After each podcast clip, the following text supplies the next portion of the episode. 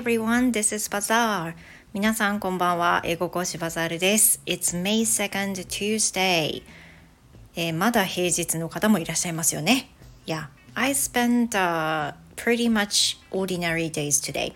今日私も普通通りの一日を過ごしました。さて今日は先日見た動画があるんですけども、それが過干渉について子供に対しての親の過干渉あれしなきゃこれしなきゃっていうふうに回り回って世話をするこの過干渉についてのあの YouTube 番組を見たんですね。There's, um, there's an interview program produced, uh, produced by TBS and uh, there was an interviewer who is an announcer on TBS TV station and the interviewee is um, um, doctor ですね。でその番組初めて見たんですけどおすすめに上がってきててそれであの見たんです。で TBS のどうもシリーズのようなんですけれどもアナウンサーの方とあとはゲストの方の対談というかインタビュー形式の対談っていうふうなことであのアナウンサーの方も子供をお持ちの方4歳の娘さんっておっしゃってたと思うんですけどその方でその時その私が見た回のあのゲストが小児科医の先生であってあの自身ももう25歳のお子さん、まあ、お子さんというかあの娘さんがいらっしゃってっていう子育て経験ありの方との対談だったんですよ。で I found it very beneficial and I want to tell you my thoughts で私の考えをここであのシェアしながら考えをまとめていこうかなと思うんですけれどもあのまず一言で言ってこの番組を見て感じたのは私結構過干渉になってるんじゃないかなと思ったことです。I think I wasn't I wasn't a parent of meddling or interference But after watching this program, I found it myself being um, like a meddling, meddling parent. 私はね、そのそういうふうにあの見た後に感じました。で、by the way, um, the way of saying 過干渉 in English is interference, but interference is a bit more formal, Sometimes too formal. So more casual way is to say meddling meddling meddling が M-E-D-D-L-I-N-G meddle っていう動詞があるんですけどあの干渉するっていう意味ねでそれに ing をつけて meddling っていうふうに言うことの方があの一般的なその過干渉っていうふうな意味になるらしいんですけど私も含めこの配信する前は interference これしか知らなかったんですけど調べるにあたってこの meddling っていうのがよりあの使われやすいっていう表現としてあるみたいですね。で私ちょっと触れたんですけれどもこの過干渉の親のことを Sometimes people are called helicopter parents helicopter parents これワード自体はねご存知の方いらっしゃると思いますがヘリコプターペアレンツっていうふうに言われているのを、まあ、ご存知ではないかと思いますご存知じゃないですかね。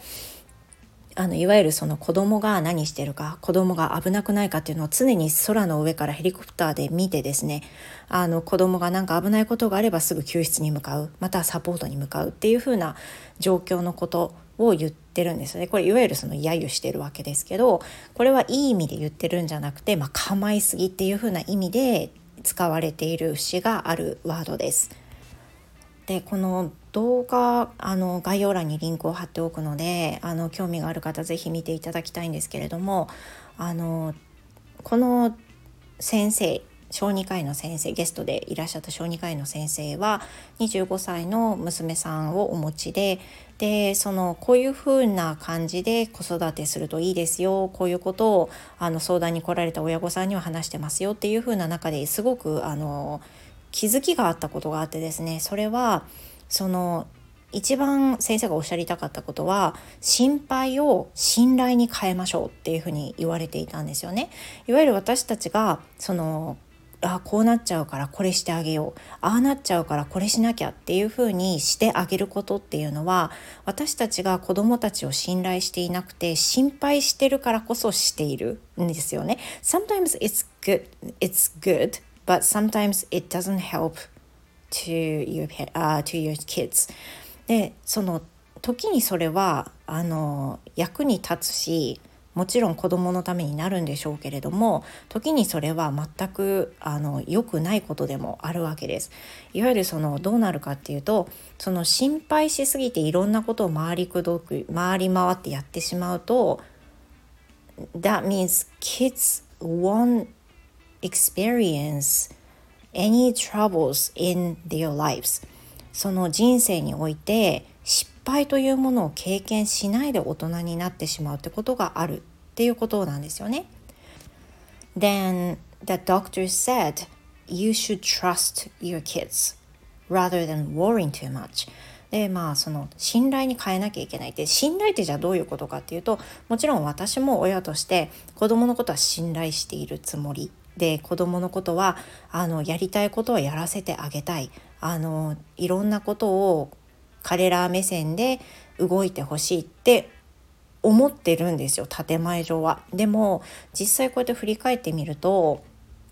例えば息子のことで言うとその今学校に行っていないと。でオンラインの授業を英語だけ受けさせてもらってるんですがそれが今期1時間目に全部英語が来ているわけですね。月火木金って来ていてでかつて去年までは朝起きることが、まあ、今もそうなんですけど朝起きるのがすっごい難しいので私が本当に数回に及ぶ形で毎日毎日息子を起こしているんですね。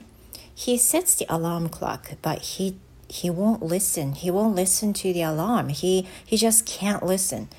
で彼の場合はそのあの目覚ましが聞こえない人なんですよ。だから目覚ましが鳴っていて鳴っていることに気づかないもう聞こえていないわけです。で私がその目覚ましが鳴ってる音に気づいて隣の部屋から起こしに行くみたいな形になっていてもうその授業自体が行われるのが1時間目9時なんですけれども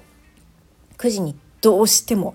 着席してオンラインでつないでっていう状況になるまで私はずっとこれを起こすっていう作業を繰り返してるんですよね。で I do this because I do not want to bother my son's teacher, English teacher, who has been supporting him just because of him. で、実際のところはそのオンラインっていうのはあのいろんな生徒さんにあの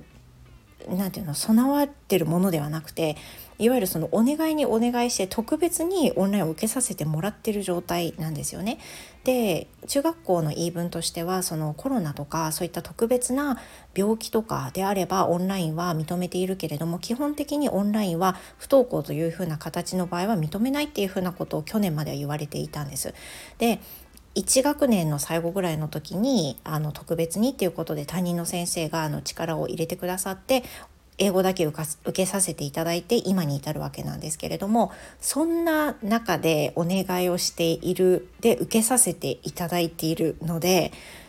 これで起きれませんでしたって穴を開けるっていうのはもう忍びないこちらとしてはとても忍びないし申し訳ない。あとはせっかくの受講の機会なんだから受けさせてあげたい。あの受けてほしいっていう風な気持ちがあるので起こすんですよね。でも I have to do this so many times every morning. 毎朝しなきゃいけないんです。で正直これすごいへきへきへきへきしていてもういい加減自分で起きてよって本当に思うんです。I, I hate this. I hate this activity. これはね本当に嫌いなんですよ。でもやるんです。その理由で。でもこの動画を見た時にこれ私心配してるだけで信頼してない。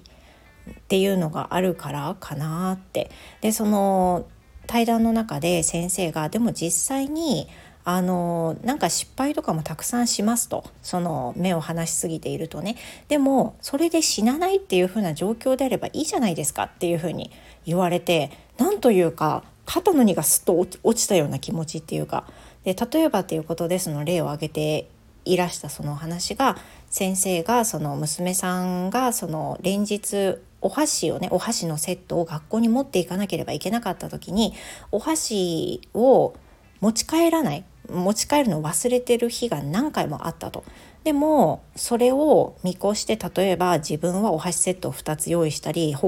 何て言うのその補助のために3つ用意したりっていうそういうことはしなかった。で万が一そのお箸セットを娘が忘れてきたらば学校できれいに洗って使うようにさせていたっていうふうに言ったんですよね。で実際のところそれで娘が病気になったりお腹が下したりっていうことも一回もなくて無事に大人になったんでっていうふうな話をされていたんですけど私たち親はというか私の場合はなんかこうならないようにこうしてあげるっていうのがすごく多い私に関してはそれをしすぎてるような気がしていて例えば授業でも1日授業を寝坊で受けられなかったとしてでまあおそらく他人の先生から連絡があって受けられてませんでしたよってあって私は謝りますよね申し訳ありませんでしたと。で次の日も受けられなくて申し訳ありませんでしたと謝ると。でその繰り返しによって息子が例えばよしじゃあなんとか起きれるためにこれをしてみようあれをしてみようっていうふうになるように私も促す必要があるんではないかというふうにその動画を見て思ったんですよね。でその息子のことをまずすってそれを思い出して私は多分信頼してるつもりでいるけど心配の方がすごい勝ってるんだってで理想的なその信頼の度合いっていうのが、まあ、棒グラフで表されていたんですけれども10歳の段階で信頼はもう50%であるのが理想であると。で13歳とかになるともう7割ぐらいは信頼に置け置いてほしいと。でそれはその自分で歩いたり動いたりできる行動できるっていうもう身体的な能力があるからであるっていうふうなことでで17歳とかになるともう95%は信頼になってほしいっていうふうにあのグラフに表されていて私すごいあの衝撃だったのと同時に私はちょっと過干渉だなって思ったんですよ。でその